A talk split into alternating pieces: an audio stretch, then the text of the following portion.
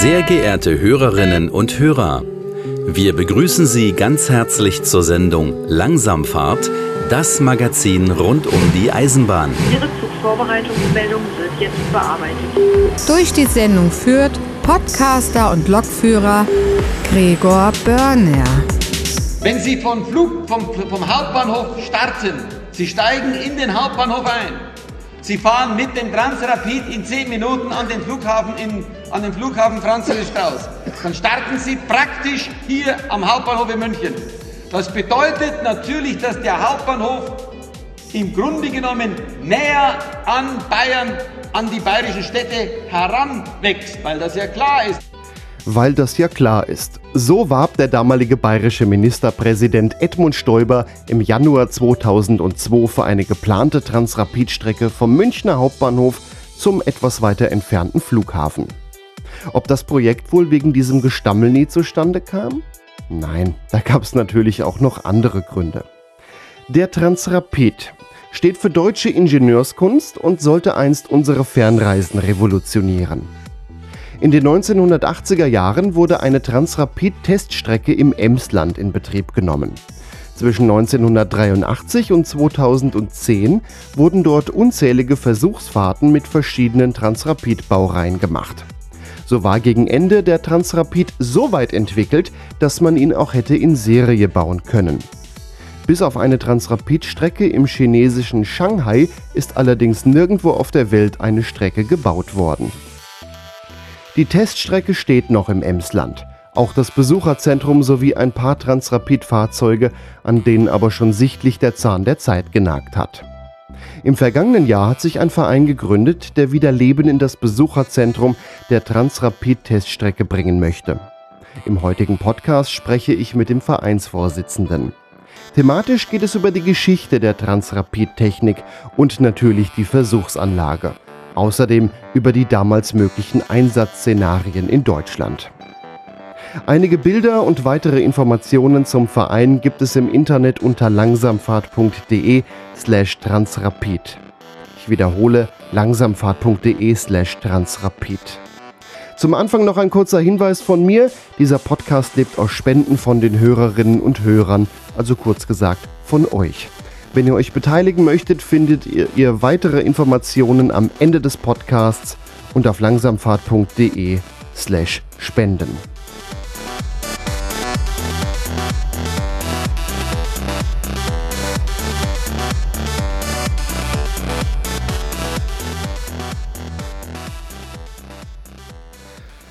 Ich spreche jetzt mit Norbert Holtermann vom Förderverein Transrapid im Emsland. Hallo, Herr Holtermann. Ja, hallo, Herr Börner, ich grüße Sie. Wir sind in Laten. Hier war die oder ist eigentlich auch noch die Versuchsanlage des Transrapids in Deutschland. Und wir sind jetzt in dem ehemaligen Besucherzentrum und darin ist Ihr Verein untergebracht. Jawohl, unser Verein ist letztes Jahr im November gegründet worden als Förderverein Transrapid und uns geht es darum, die Exponate, die vielen Exponate, die hier in Laten noch erhalten sind, äh, ja, zu erhalten, zu pflegen, wieder aufzuarbeiten und natürlich auch die Historie der Transrapid aufzuarbeiten. Und der Startschuss ist im Prinzip die Öffnung, Eröffnung dieses Besucherzentrums. Aber fangen wir erstmal ganz vorne an mit der Technik des Transrapides. Das ist ja jetzt kein Zug im klassischen Sinne. Er hat keine Räder. Wie funktioniert der Transrapid?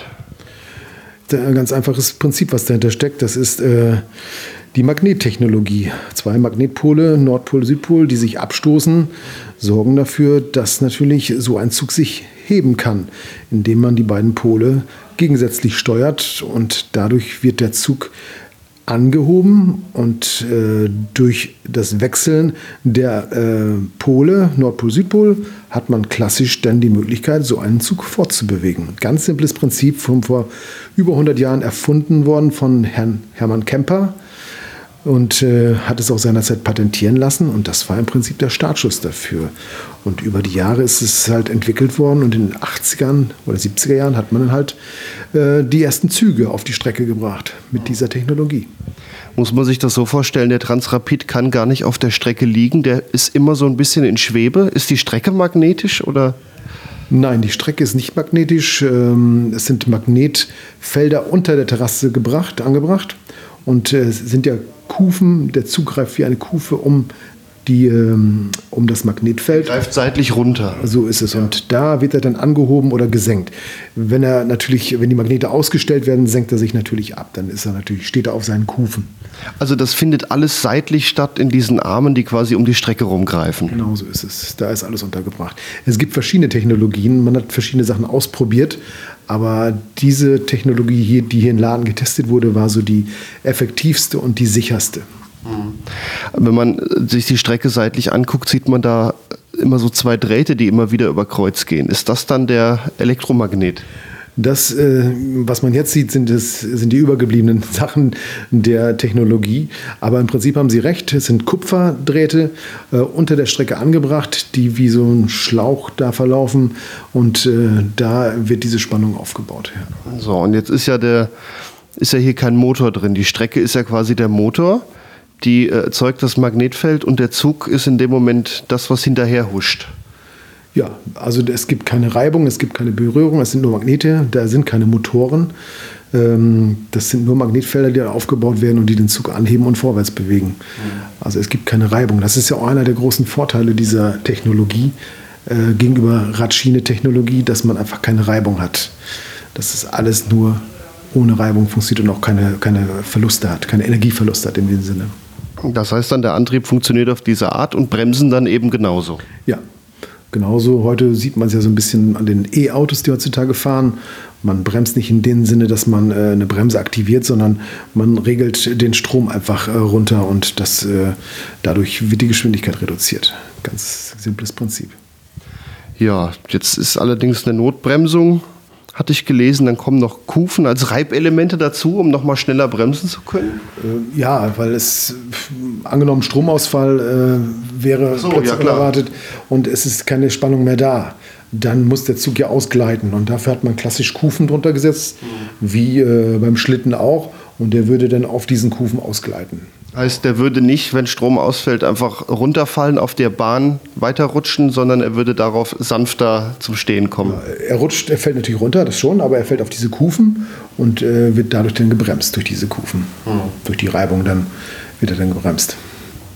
Jetzt hatte ich gelesen, wenn der Zug stehen bleiben soll auf freier Strecke, jetzt kann ja irgendeine Störung sein, dann äh, kann er sich mit den Kufen absetzen, aber in der Steigung oder Gefälle, da muss er zurückschweben. Da konnte er gar nicht äh, stehen bleiben. Er wäre sonst zurückgerutscht. Da muss ich aufpassen, also so detailliert bin ich da nicht okay. informiert. Äh, wir haben ganz minimales Gefälle hier. Ich glaube nicht, dass er irgendwo dann zurückrutschen würde. Man würde ihn wahrscheinlich verankern irgendwo, aber zurückschweben geht beim Stromausfall nun mal nicht. Das ist, Stromausfall heißt, es ist alles tot. Dann schwebt er nicht mehr und sitzt auf seinen, steht auf seinen Kufen. Äh, ich gehe davon aus, dass man ihn dann äh, befestigt hätte. Aber es, der Zug hat die klassischen Notrutschen, wie beim Flugzeug auch. Das heißt, wenn man da oben was passieren sollte, mhm. über die Notrutschen geht es dann raus. Das ist alles machbar. Das ist wahrscheinlich eher eine theoretische Sache für Strecken, die noch gar nicht gebaut worden wären. Hier die Anlage, die ist ja doch sehr flach. Das ist hier im Emsland so. Wir haben kleines, kleine Steigerung Richtung Süden. Dort ist äh, der Hengsteberg, heißt das bei uns. Ähm, da ist eine kleine Anhöhe. Da gibt es eine kleine Steigung, aber das sind minimal. Es ist, wie gesagt, auch nur getestet worden seinerzeit. Richtig große Steigung hat man nie, nie testen können. War ja auch mehr geplant, aber dazu kommen wir dann später noch. Ähm, da wären ja eventuell Szenarien noch möglich gewesen, die man hier gar nicht hätte so einfach mal ausprobieren könnte. Ja. Man hätte weiter forschen müssen, auf jeden Fall.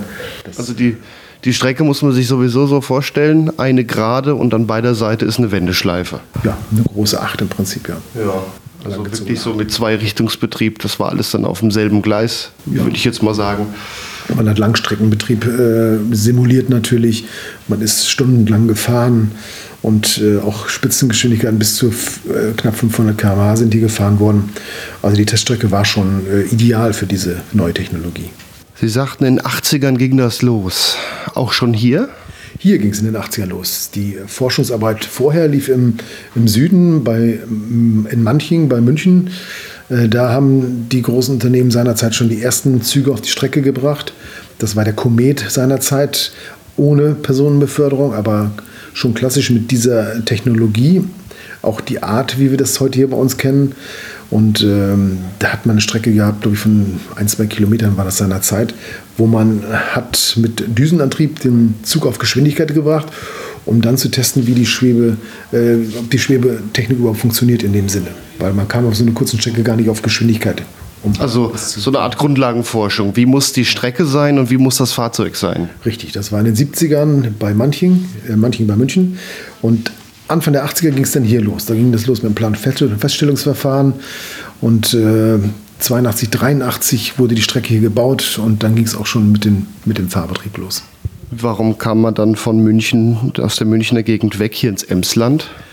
Ja, das ist eine ganz interessante Geschichte. Der Herr Hugenberg hat das seinerzeit inszeniert. Herr Hugenberg war seinerzeit äh, Geschäftsführer der Emsland GmbH und äh, war auf einem ähm, äh, Studententreffen. Hat ehemalige Studenten von sich getroffen, von seinen, also seine ehemaligen Kollegen getroffen. Und da gab es das Gerücht, oder da wurde ihm zugetragen, dass, äh, dass man eine Teststrecke sucht und im südlichen Bereich oder im Münchner Raum nichts finden konnte und auch äh, große Widerstände hatte diesbezüglich. Und da hat der Gerd Hugenberg sofort gesagt, im Emsland ist Platz. Die Leute sind engagiert, motiviert und äh, wollen gerne solche Technologie ins Emsland holen. Und so hat er das dann inszeniert und hat dann da den Kontakt aufgebaut und hat es dann tatsächlich geschafft, dass die Technologie hier nach Laden kommt. Und auf gut Deutsch, hier war keiner, der sich groß beschweren konnte, aber man konnte die Region ein bisschen aufwerten. Äh, Beschwerden wüsste ich jetzt nicht. Also die Leute waren froh, dass hier sowas hinkommt. Die Landwirte haben ihre Stücke verpachtet. Es gab auch keinen großen Flächenverbrauch in dem Sinne, weil die Flächen konnten weiter bearbeitet werden und ähm, die Landwirte bekamen eine Pacht dafür. Insofern sind die äh, immer positiv äh, dieser Technologie ähm, äh, entgegengestanden. Und letztendlich äh, gab es auch von der Bevölkerung nie Probleme, weil es einfach auch äh, eine leise Technologie ist. Und es hat natürlich fürs Emsland auch viel gebracht. Die Touristen, die mit dem Zug gekommen sind, das hat die ganze Region schon nach vorne gebracht. Ja, viele wollten auch mal gucken wahrscheinlich. Zum Flächenverbrauch, das muss man sich vorstellen, die Trasse, die ist durchgehend auf Stelzen. Durchgehend auf Stelzen, ja. Aber auch so, dass ein Traktor noch drunter durchkommt zum Arbeiten. Das ist der große Vorteil. Die Flächen, der Flächenverbrauch ist ja minimal. Es sind nur die Ständer, die äh, wirklich dann die Fläche nutzen, äh, die, die weg sind. Aber sonst arbeiten die äh, Bauern ganz normal um die Pfeiler drum zu und die Kühe laufen unter der Strecke und äh, neben der Strecke. Das ist äh, eigentlich vom Prinzip her ideal. Es also. gibt keine Schranken, es gibt keine, ähm, keine, keine Brücken in dem Sinne, sondern es gibt nur diese Terrasse. Im südlichen Bereich ist es so, der Hengsteberg ist ja wie gesagt eine kleine Anhöhe und da geht der Zug auch in, die, in den Berg hinein, also sprich eine minimale Steigung, aber da ist er fast ebenerdig.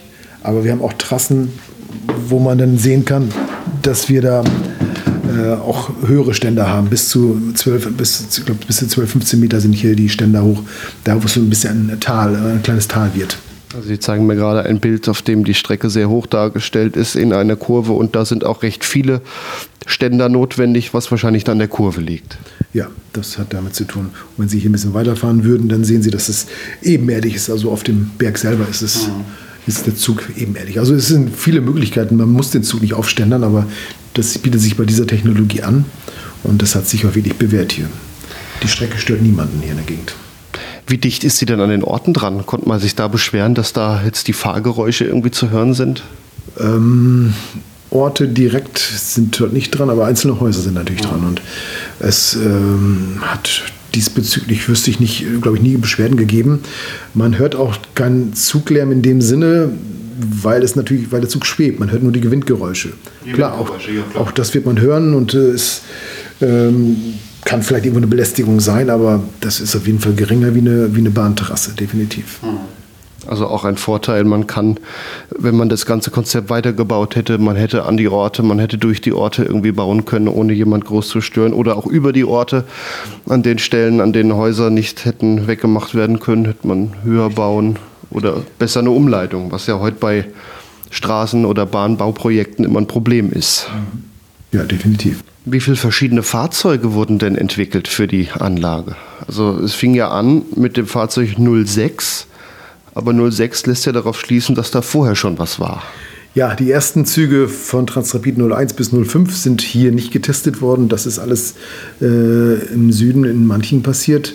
Da gibt es verschiedene Varianten, gibt es auch ganz detaillierte Aufstellungen, also man kann das ganz gut nachlesen.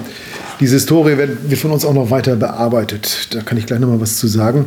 Äh, bei uns ging es mit dem TR06 los. Das war dann schon der erste Zug mit Personenbeförderung. Das war ja der Knackpunkt. Da, das war die Wende in Bezug auf Personenbeförderung. Vorher war es nur reiner Testbetrieb. Und der 6er und der 07er, der hier beim Gelände steht, das waren so die ersten zwei Züge, wo man schon wirklich beachtliche Erfolge erzielt hat, auch schon über 450 km/h fahren konnte. Und dann kam der 08er und das ist dann auch schon der Unglückszug gewesen, der dann bis 2006 hier gefahren ist. Also alle Fahrten, die waren immer mit Fahrgästen. Ähm, es ist in erster Linie ein Vorschussbetrieb gewesen. Es gab auch viele Fahrten ohne Fahrgäste. Das war auch ganz mhm. wichtig. Mal mehr, mal weniger mit den, mit den Fahrgästen. Das hat sich natürlich so eingebürgert, weil die Leute einfach mitfahren wollten, weil das Interesse so groß war. Hat man auch hier von der IRBG gesagt, äh, wir machen das, obwohl es eigentlich nicht vorgesehen war. Eigentlich ist es ein reiner Testbetrieb gewesen. Testbetrieb hatte auch immer Vorrang, war immer äh, das Wichtigste. In jedem Zug gab es auch immer eine große Messsektion. Also im vorderen Bereich waren meistens die, die Sitzplätze und äh, im mittleren Bereich auch und ganz hinten waren meistens die Messsektionen. Also alle Züge waren nicht voll ausgebaut. Immer gab es große Messsektionen, weil der Forschungsbetrieb natürlich im Vordergrund stand, ne? ganz klar. Ja klar, ist eine Forschungsanlage, aber das Interesse war da und so konnten sich Interessierte einfach mal mitfahren. War das auch so ein bisschen Mitfinanzierung oder war das Geld, was damit eingenommen würde, wurde fast eher so Portokasse? Ja, also das äh, bei den Millionen, die hier äh, äh, investiert wurden, ist das mehr was für die Portokasse gewesen und mehr Imagearbeit gewesen. Höhepunkt war ganz klar Expo 2000 in Hannover. Da wurden äh, die Leute massenhaft hier rübergekarrt, sage ich mal so auf Deutsch. Ähm, der ICE hielt seinerzeit hier in Laden, hat er bisher noch nie wieder gemacht. Also die Leute wurden von Hannover direkt hierhin chauffiert, äh, hier hingebracht und hier waren täglich mindestens 1000 Leute auf der Strecke, die haben wirklich von morgens bis abends Fahrten gemacht. Kostete, glaube ich, 10, 15 Mark damals. War also nicht, nicht äh, kein großer Betrag, mhm. aber es war eine Wahnsinns-Imagearbeit und es hat viel gebracht, weil diese Gäste von damals kommen heute wieder und schauen sich hier die Züge an und sind entsetzt darüber, was hieraus geworden ist. Und da beginnt dann wieder unser, unser Vereins, unsere Vereinsarbeit. Also damals war es ein richtiger Touristenmagnet während der Expo. Und auch so kamen immer wieder Leute, die einfach mitfahren wollten während den Testfahrten. Ja, man konnte sich hier morgens anstellen und äh, fragen, wann ist Testbetrieb, wann können wir mitfahren und dann konnte man ein Ticket kaufen und dann musste man warten, weil mhm. es äh, war immer sehr unterschiedlich, die Testbetriebe. Achso, es gab gar keinen Fahrplan, wo man sagen konnte, um 10 fahre ich mit oder um 12? Nee, nee, das gab es nur zur Expo, einen Fahrplan. Mhm. Da hatte man wirklich den Fokus auch nur auf die Personenbeförderung. Aber sonst war Fokus immer natürlich Testbetrieb und dann hat man halt Leute mitgenommen, so wie man denn Zeit hatte. Wer da war, konnte mitfahren in dem ja, Moment. Ja. Und ja, los ging es dann mit dem Transrapid 06. Oder wurden die auch im Mischbetrieb heute mal der, morgen mal der? Nee, nee, immer nur Einzug. Also das ist die Entwicklungsstufe 06 war der erste hier, 07. Die genauen Zeiten habe ich jetzt gar nicht so im Kopf. Die Historie, das kann ich noch vielleicht was zu sagen, wird ja auch von uns aufgearbeitet, von unserem Förderverein. Und wir sind dabei, 20 Schautafeln zu entwickeln über die Transrapid-Historie. Diese Schautafeln, die werden äh, relativ groß werden und werden an den Pfeilern der Transrapid-Strecke äh, angebracht.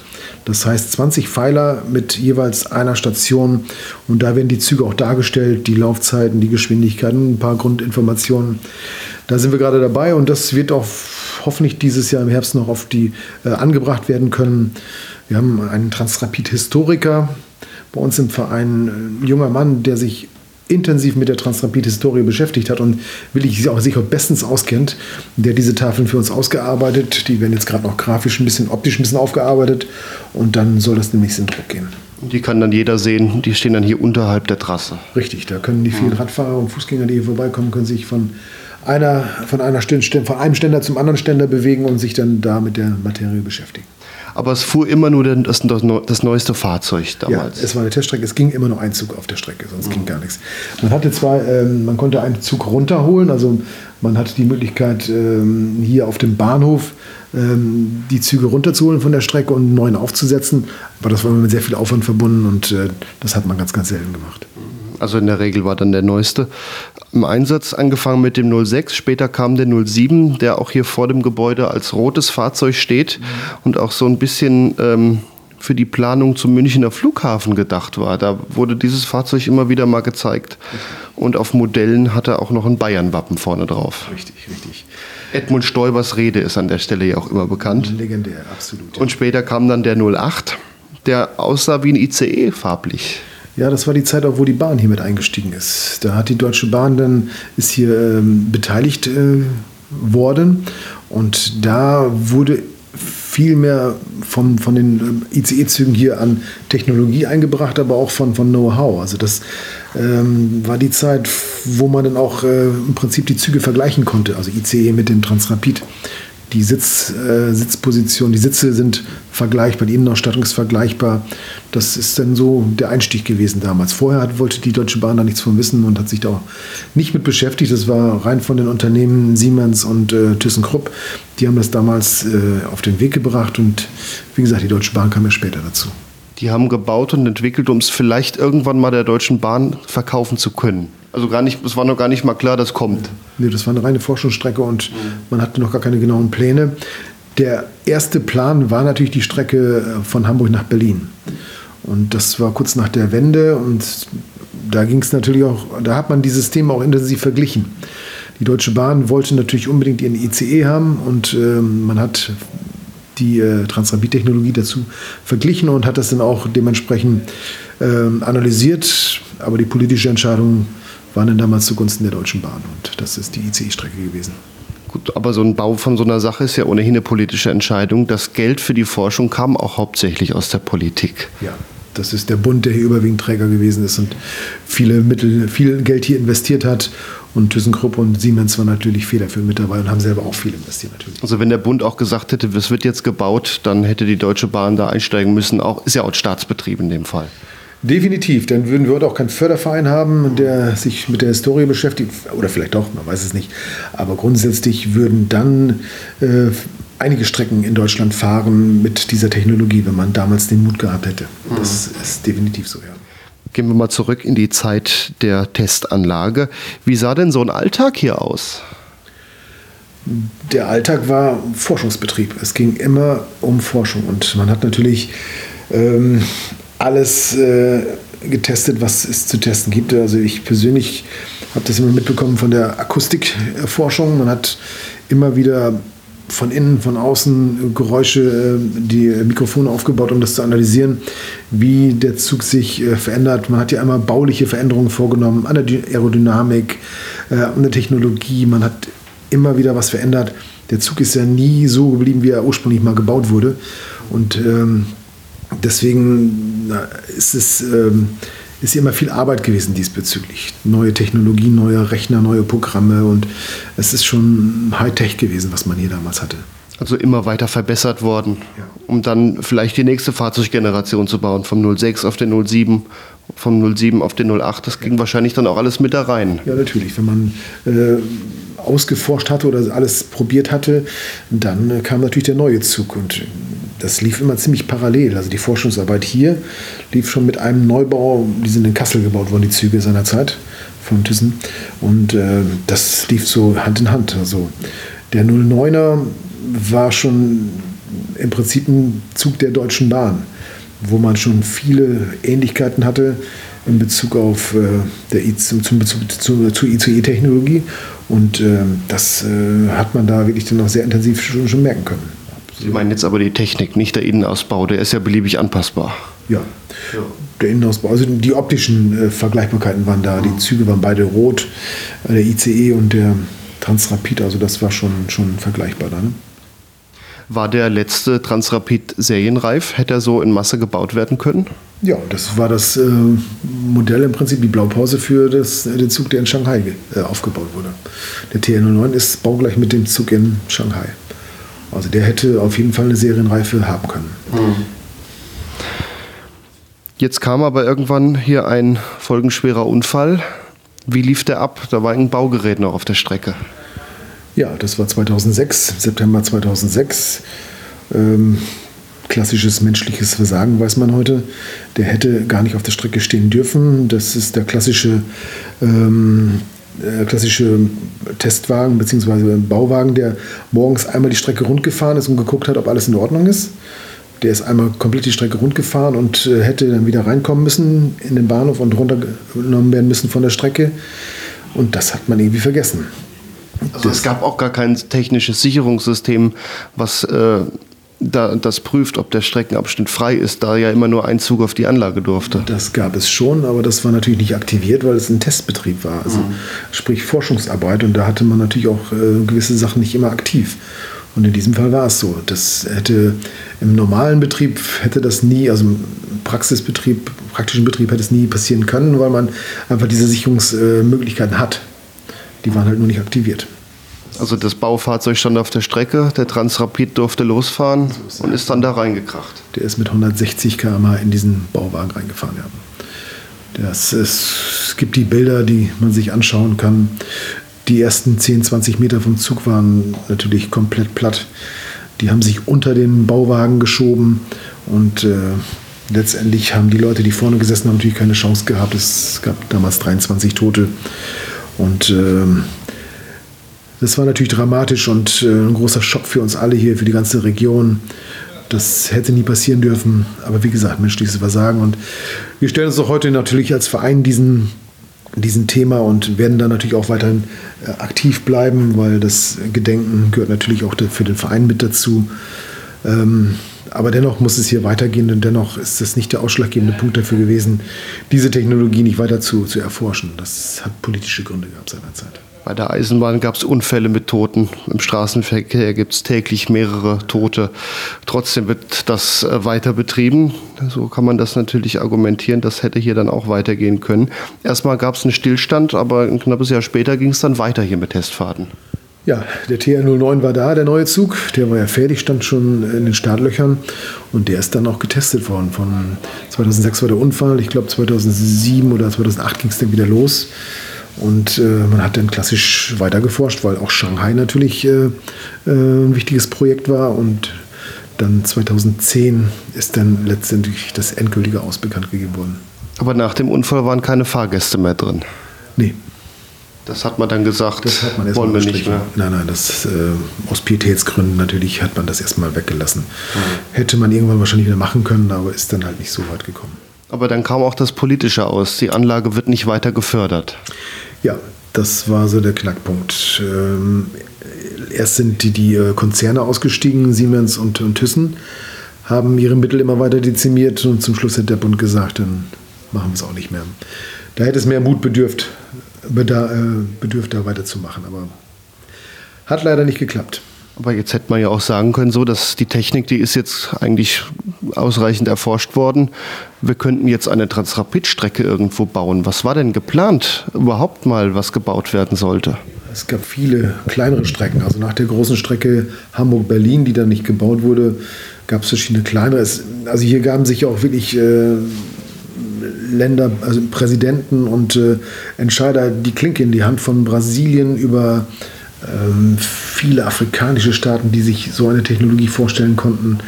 Die Chinesen sowieso. Also viele haben sich hier die Klinke in die Hand gegeben und hatten Interesse bekundet. In Amerika Richtung, äh, Richtung äh, Las Vegas war eine große Strecke geplant. Kann man alles nachlesen. Also es gab viele Ideen, aber letztendlich hat man immer gesagt, ja, wenn ihr in Deutschland selber nicht eine Teststrecke, eine eigene Strecke baut, ähm, warum sollen wir denn eine Strecke bauen oder warum sollen wir die Technologie kaufen? Das war das Halbherzige, was man uns immer vorgeworfen hat, was fehlte, letztendlich selber was auf die Strecke zu bringen. Und die letzte Strecke war, wie Sie schon sagten, die Strecke ähm, München Flughafen Innenstadt. Das wäre noch ein großes Vorzeigeprojekt gewesen und das hätte uns auch wirklich oder Deutschland wirklich gut gestanden, so ein Projekt. Aber man hat da auch da den Mut nicht mehr gehabt und da hat auch die Politik dann äh, davon abgesehen und dementsprechend ist nie eine Strecke in Deutschland gebaut worden. Ja, gerade München Flughafen, das wäre eine recht kurze Strecke gewesen. Ich hatte noch gelesen, Helmut Kohl hat noch den Auftrag erteilt, Köln-Düsseldorf eine Strecke zu bauen. Dann kam die Wiedervereinigung, das war 89 und dann wurde das Ganze nicht weiter verfolgt. Aber letztendlich gab es mal einen großen Plan, eine große Acht über Deutschland zu machen als Transrapid-Strecke und dann die wichtigen Zentren zu verbinden. Ja, definitiv. Also das äh der Vorteil liegt natürlich in, in, den Kurzstrecken, nicht in den ganz kurzen Strecken, sondern das, was heute die Kurzstreckenflüge sind von einem äh, Zentrum zum nächsten Zentrum. Das ist der große Vorteil der Transrapid, wäre der Vorteil der Transrapidzüge gewesen. Da hätte man den Mut haben müssen, von Stadt zu Stadt, einen großen Ring durch Deutschland. Es gibt verschiedene Pläne, es gab verschiedene Pläne diesbezüglich. Aber wie gesagt, man hat es nie zu Serienreife gebracht und hat nie den Mut gehabt, da mal was zu machen. Woran lag das? Ja, es sind politische Entscheidungen gewesen. Also das ist schwer nachzuvollziehen. Jede Partei schiebt den schwarzen Peter zur anderen Partei, aber letztendlich äh, haben alle irgendwo nicht den Mut gehabt, da jetzt mal das äh, zu finalisieren. Was vielleicht auch einfach die großen Kosten. Wir müssen jetzt so viel Geld investieren und wissen nicht, ob es dann vielleicht auch so gut läuft. Also die Kosten hätten nicht der ausschlaggebende äh, Punkt sein dürfen, weil letztendlich eine IC-Strecke genauso teuer ist oder vielleicht noch teurer. Damals waren die Kosten ziemlich auf gleichem Level. Das würde, würde keinen Unterschied machen letztendlich. Also Kosten könnten sie nie gewesen sein. Also auch nie gedacht als so reines Nahverkehr, sondern mehr so die größeren Distanzen in kurzer Zeit zu überbrücken und Konkurrenz zum Flugzeug zu schaffen. Ja. Das war, ist ja klar, dass auch unsere äh, Fluggesellschaften da kein, ähm, das nicht gerne gesehen haben, dass diese Strecke, dass diese Alternativen da sind. Ja, die hätten doch auch einsteigen können. Hätten einsteigen können, aber man hat natürlich immer auf seine Flugzeuge gesetzt, genauso wie die Bahn auf ihre Radschienenfahrzeuge gesetzt hat. Man hat immer nur an sich gedacht und an seine Technologie gedacht und sich dann ähm, der Konkurrenz dann da äh, nicht äh, entgegengestellt, irgendwo hat man dann letztendlich. Und das war mit Sicherheit ein Fehler. Hätte ja auch nachher Lufthansa oder sowas draufstehen können. Wer es nachher betreibt? Ohne Frage, natürlich, klar. Jetzt erst, jetzt wo wir die Energiekrise haben, dann kommt das Thema so langsam wieder hoch oder mit Corona, auch mit, äh, mit den Kurzstreckenflügen, mit, dem, mit der Klimakrise. Jetzt denkt man drüber nach und hätten wir damals das mal gebaut, weil gerade Kurzstreckenflüge machen ja überhaupt keinen Sinn wegen dem hohen Energiebedarf und den hohen CO2-Ausstoß und da hätte diese Technologie gut reingepasst, definitiv. Der Transrapid, der funktioniert ja auch komplett elektrisch. Das hätte man dann ja auch alles äh, mit Ökostrom betreiben können. Sogar vielleicht Teile der Strecke zur Energiegewinnung nutzen können. Also ich denke da so an Solarpaneele an den Masten oder sowas. Das hätte man ja alles irgendwie machen können. Alles denkbar, natürlich. Ja. Die das, Anlage hätte ihren Strom selber erzeugt. Ja. Theoretisch. Doch, doch. Das ist äh, gerade das, dadurch, dass keine Reibung vorhanden ist, sondern nur Wind, äh, Windwiderstand, hat man einen erheblich geringeren Energieverbrauch. Erst bei richtig hohen Geschwindigkeiten, da ist der ICE dann genauso ähm, äh, im Energieverbrauch wie, wie die Transrapid. Da tut sich das nicht mehr viel, aber im kleineren Bereich ist es erheblich günstiger. Es gibt viele Vorteile. Gerade auch die fehlende Reibung hat dafür gesorgt, dass dass äh, die Deutsche Bahn natürlich gar nicht weiterkommt. Die haben ihre Grenzen erreicht mit ihren Zügen, mit den Geschwindigkeiten. Mehr geht nicht, weil einfach die Mechanik nicht mehr, mehr zulässt. Und wir wissen natürlich, dass es extrem aufwendig ist, diese Triebwagen der Bahn äh, so, so zu erhalten, dass da wirklich nichts passiert. Und das haben wir alles beim Transrapid nicht. Wir haben keinen Widerstand, keine Reibung, insofern auch keinen Verschleiß in dem Sinne. Keine. Wenn er wenig Verschleiß hat, heißt das dann im Umkehrschluss auch, das Fahrzeug muss wesentlich seltener zur Wartung in die Werkstatt? Natürlich.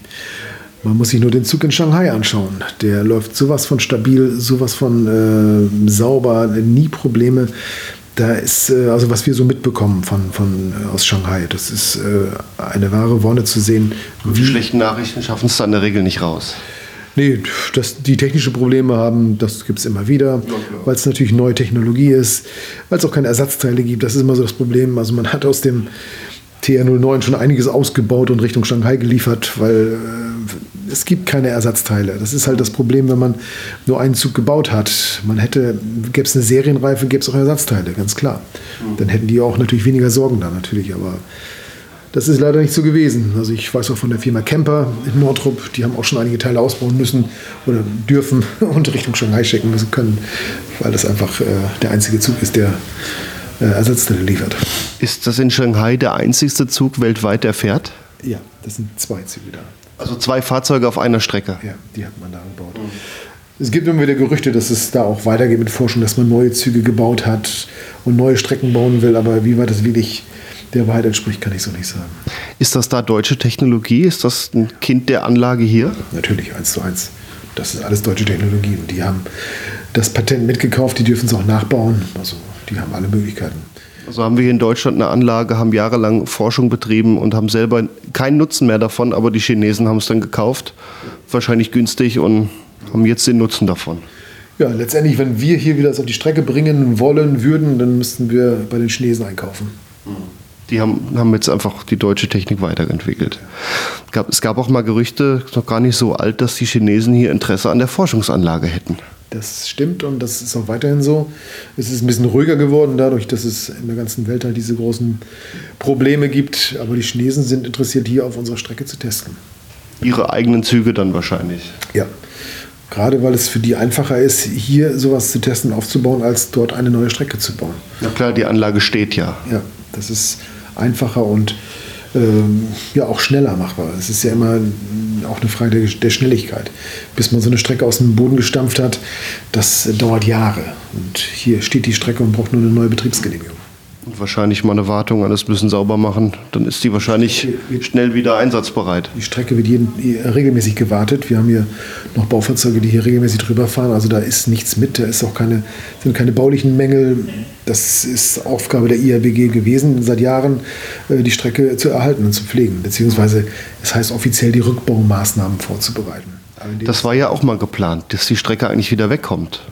Ja, grundsätzlich ist es immer nur auf Zeit gewesen. Die Strecke soll irgendwann zurückgebaut werden, aber erst nach Abschluss der Forschungsarbeiten. Und dadurch, dass es jetzt hier eingestellt wurde, hat man jetzt jahrelang hier auch die, äh, den Rückbau vorbereitet. Ähm, aber unser Interesse ist natürlich auch, da jetzt wieder Forschungsarbeit drauf zu bekommen. Und dementsprechend hat man das erstmal ausgesetzt für zwei Jahre. Und diese zwei Jahre haben wir Zeit, neue Technologie auf die Strecke zu bringen. Und da sind wir natürlich mit der IRBG zusammen dabei, mit der Firma Intis dabei, was zu suchen, was hier getestet werden könnte. Also wenn der Chinese jetzt tatsächlich Interesse hat, ist das gar nicht mal so schlecht. Nee, das ist eine von drei Optionen, die wir haben. Die zweite ist äh, Hyperloop, die klassische Hyperloop-Technologie. Also die Röhre mit Unterdruck, in der eine Kapsel dann angesaugt wird. Klassische Luftpost. Da wird an der Universität in Emden und in Oldenburg dran gearbeitet. Die sind da vorne mit dabei und entwickeln Fahrzeuge, und das ist ein Modell, hier wieder Leben auf die Strecke zu bekommen.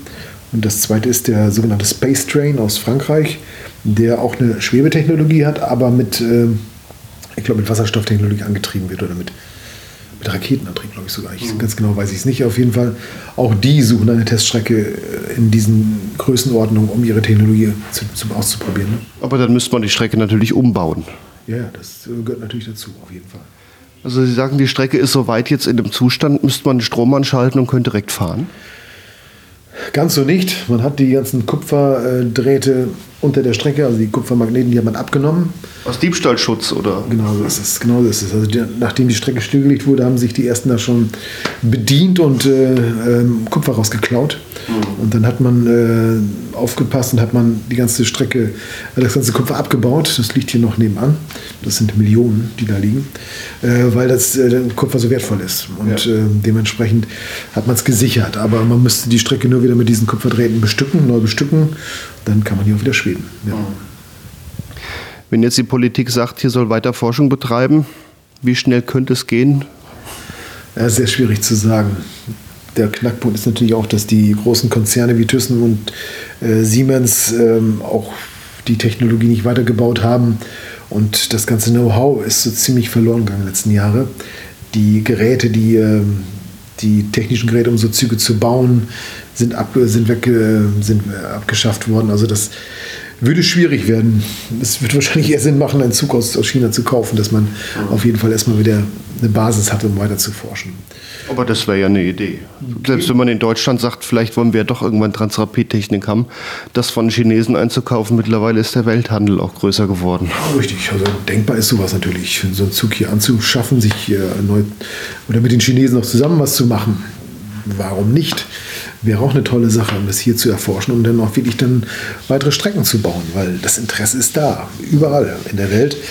Und äh, im Prinzip ist die Transrapid-Technologie so eine Zwischenstufe für Hyperloop. Hyperloop hat noch gar nicht richtig Antriebsmöglichkeiten, die ist noch gar nicht so weit entwickelt, dass man da schon was auf die Strecke bringen könnte, aber der Transrapid an sich ist genau das, was wir eigentlich jetzt brauchen, um Personen, aber auch um, äh, um äh, Material von A nach B zu schaffen in einer wirklich kurzfristigen, schnellen Zeit. Ne? Natürlich ist das aber auch nicht schnell baubar. Die Das ist natürlich ein Projekt, was man langfristig anlegen muss. Aber Sie sagten gerade Material. Ist es theoretisch auch möglich, hier so eine Art Güterzug, Gütertransrapid fahren zu lassen? Ohne Frage. Das ist, äh, was man damit transportiert, Container, alles machbar. Das ist ja auch Grundlage der Hyperloop-Forschung. Man will nicht unbedingt Menschen äh, durch die Röhre jagen, sondern in erster Linie geht es darum, Güter von A nach B äh, direkt und schnell zu verschicken. Einmal quer durch die Republik. Angefangen oben, ja, der Weserport, äh, Anfang der Strecke und einmal durch die Republik. Das wäre ein irrsinniger Vorteil für unsere Straßen, für den Energieverbrauch. Man könnte wirklich unheimlich schnell Material bewegen und das ist. Äh, so eine bundesweite Rohrpost. So müsste man sich vorstellen, ja. Mhm. Das ist so der Grundgedanke. Menschen in der Röhre klingt, äh, klingt äh, nach Zukunft, wird es irgendwann auch geben, aber momentan ist das noch gar nicht mal so im Fokus. Mhm. Aber auch denkbar natürlich. Jetzt hat sich 2021 Ihr Verein gegründet. Wie kam das zustande?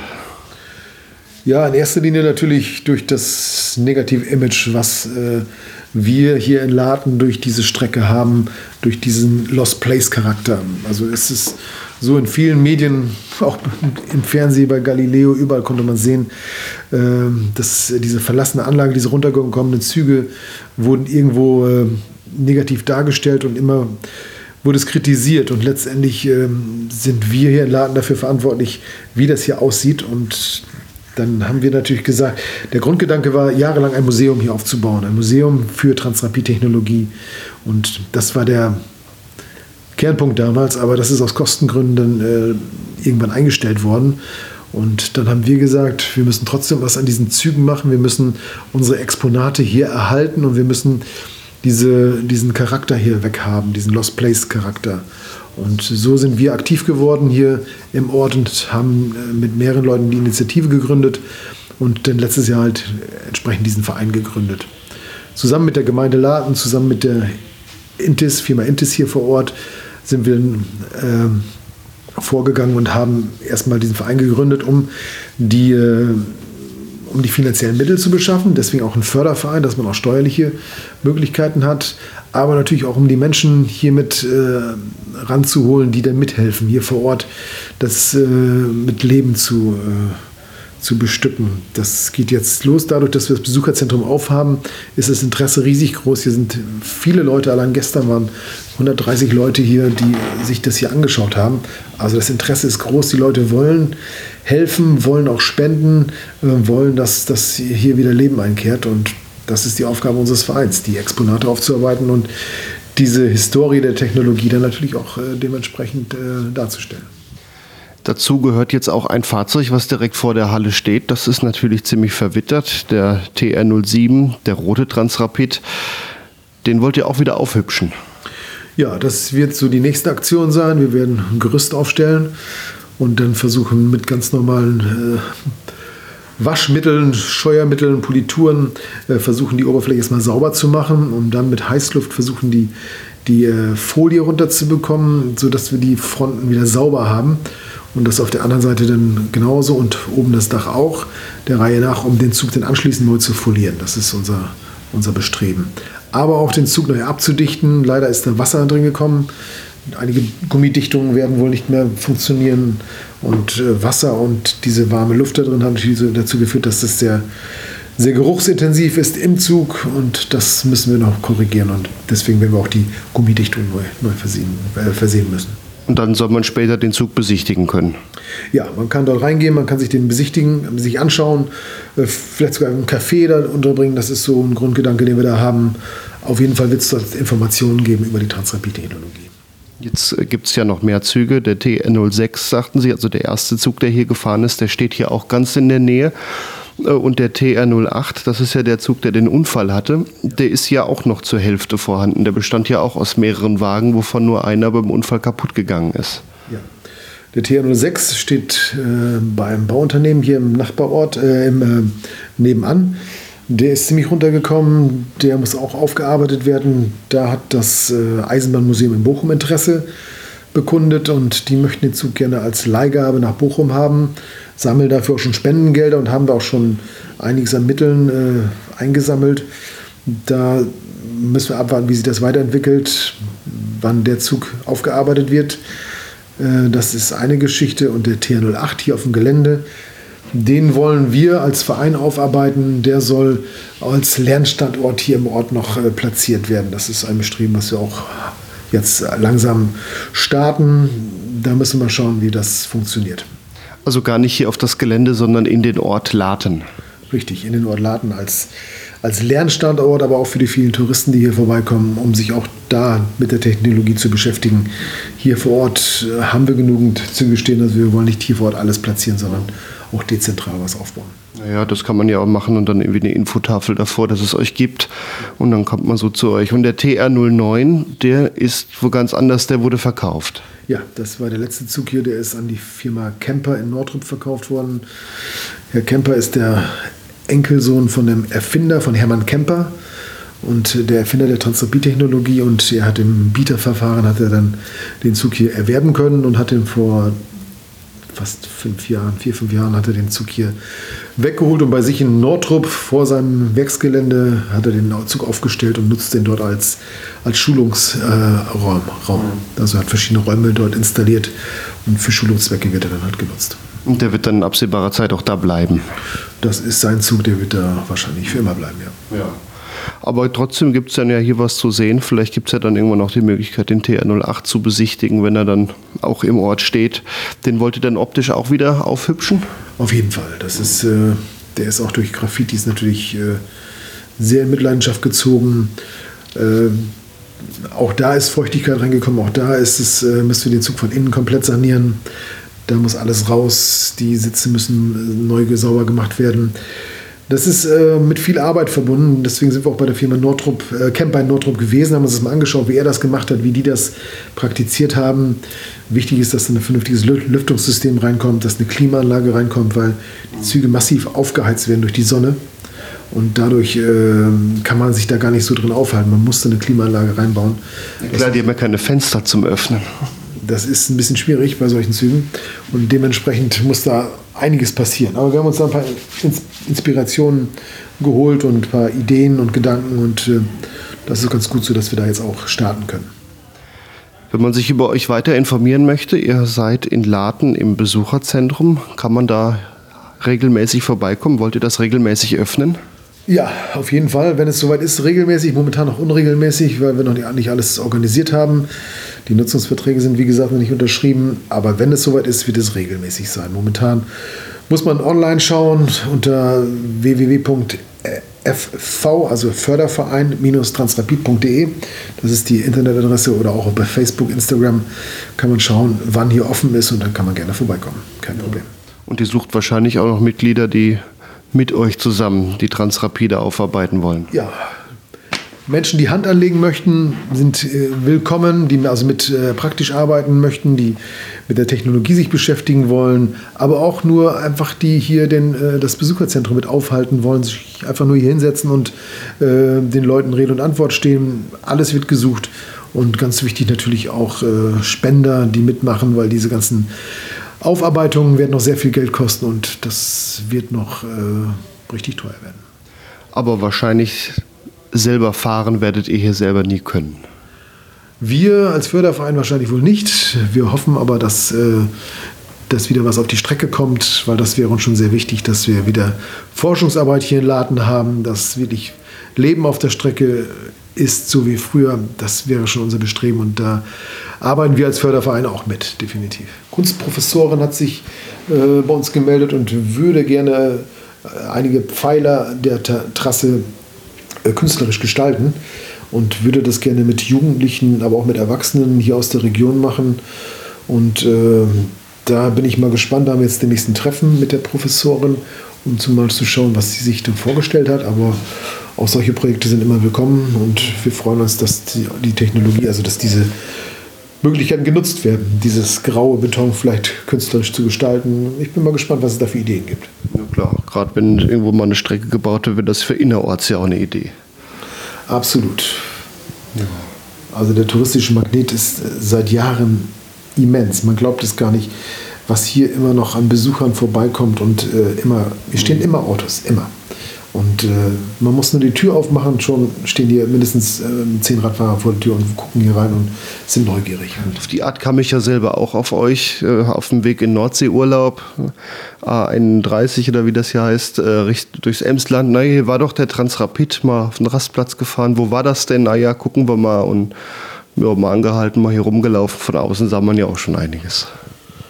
Genauso ist es, haben viele Fans auch hier im Ort noch, die äh, damit gefahren sind damals, die hier mit zu tun hatten, die hier im Besucherzentrum gearbeitet haben. Diese ehemaligen, da sind wir natürlich auch dran, die zu motivieren, hier wieder ein bisschen mitzumachen. Äh, ist sehr schwierig. Bei einigen sitzt auch das Trauma noch drin mit dem Unfall. Das ist auch nicht wegzudiskutieren. Viele Betroffene haben da noch immer noch mit, massiv mitzukämpfen. Aber es ist äh, trotzdem wichtig, dass wir weitermachen und äh, uns der ganzen Geschichte stellen. Und dazu gehören auch diese Leute. Habt ihr von den alten Mitarbeitern auch Mitglieder im Verein? Ja, auf jeden Fall. Doch, doch. Die sind äh, involviert. Einige wollen gerne bei Projekten mitmachen, also sprich einzelne Projekte, sind sie gerne bereit mitzumachen. Andere scheuen so ein bisschen die Vereinsarbeit, äh, aber alle stehen oder viele stehen gerne mit, mit Rat und Tat zur Seite. Ja, geht das Know-how auch nicht verloren. Gerade wenn wir so einen Zug transportieren wollen demnächst, dann brauchen wir wirklich die alten Strategen, die wissen, wie man so einen Zug anpackt, um den dann auch wirklich zu transportieren. Das äh, Know-how ist ja sonst auch verloren und ja. dafür sind die ehemaligen schon sehr, sehr wichtig. Genau, irgendwie sind die Züge ja auch von Kassel hierher gekommen. Ja. Das ist unsere Firma Pieper, die da immer mit zu tun gehabt hat. Bauunternehmen Pieper, die wissen genau, was Sache ist bei diesen Projekten. Firma Gerzen in äh, Kluse, Kranunternehmen, die haben die äh, Züge immer transportiert, die wissen, wie man so einen Zug anpackt. Das sind so unheimlich wichtige Sachen für uns, weil sonst fehlt das Know-how. Ja klar, das muss erhalten werden. Ja. Dann bedanke ich mich. Norbert Holtermann, erster Vorsitzender des Fördervereins Transrapid Emsland. Vielen Dank. Ja, ich sage auch Dankeschön für Ihr Interesse. Das war das Langsamfahrt extra über den Transrapid. Weitere Informationen zu dem Verein sowie einige Bilder der Anlage gibt es auf langsamfahrt.de transrapid. Ich wiederhole langsamfahrt.de transrapid. Habt ihr Themenvorschläge, Kritik oder Anregungen? Auf langsamfahrt.de gibt es ein Kontaktformular oder ihr schreibt mir über Facebook, Twitter oder Instagram und dort findet ihr diesen Podcast unter langsamfahrt. Zum Ende noch der Hinweis, dieser Podcast ist ein spendenfinanziertes Angebot. Ich würde mich sehr darüber freuen, wenn möglichst viele Hörerinnen und Hörer etwas dazugeben. Wenn jeder Hörer nur einen Dauerauftrag von nur einem Euro oder 50 Cent einrichtet oder hin und wieder mal eine Kleinigkeit überweist, kann der Podcast und ich davon ganz gut leben. Bezahlen geht übrigens auch ganz einfach über PayPal. Vielen Dank an alle Hörerinnen und Hörer, die das immer mal wieder machen oder sogar einen Dauerauftrag eingerichtet haben. Davon sind dann so Sachen wie die heutige Sendung, ein Ausflug zur Transrapid Versuchsanlage, möglich. Langsamfahrt.de slash spenden. Ich wiederhole, langsamfahrt.de slash spenden. Vielen lieben Dank an alle, die mir regelmäßig eine Kleinigkeit zukommen lassen. Die Musik im Hintergrund ist übrigens von DJ Tuvik. Der Titel heißt Die Bahn. Ich bedanke mich fürs Einschalten und zum Ende hören wir noch, weil es so lustig klingt, nochmal die ganze Rede von Edmund Stoiber, in der er für den Transrapid zum Münchner Flughafen wirbt. Auf Wiederhören. Wenn Sie vom Hauptbahnhof in München mit 10 Minuten, ohne dass Sie am Flughafen noch einchecken müssen, dann starten Sie im Grunde genommen am Flughafen, am, am Hauptbahnhof in München, starten Sie Ihren Flug. Zehn Minuten, schauen Sie sich mal die großen Flughäfen an. Wenn Sie in Heathrow in London oder sonst wo, meine Charles de Gaulle äh, in Frankreich oder in, äh, in, in, äh, in Rom, wenn Sie sich mal die Entfernungen ansehen, wenn Sie Frankfurt sich ansehen, dann werden Sie feststellen, dass zehn Minuten Sie jederzeit locker in Frankfurt brauchen, um ihr Geld zu finden. Wenn Sie vom, Flug, vom, vom Hauptbahnhof starten, Sie steigen in den Hauptbahnhof ein, Sie fahren mit dem Transrapid in zehn Minuten an den Flughafen, in, an den Flughafen Franz Strauß. Dann starten Sie praktisch hier am Hauptbahnhof in München. Das bedeutet natürlich, dass der Hauptbahnhof im Grunde genommen näher an Bayern, an die bayerischen Städte heranwächst, weil das ja klar ist, weil auf dem Hauptbahnhof viele Linien aus Bayern zusammenlaufen. Langsamfahrt ist eine Produktion von podcastlabel.de aus dem Jahre 2022.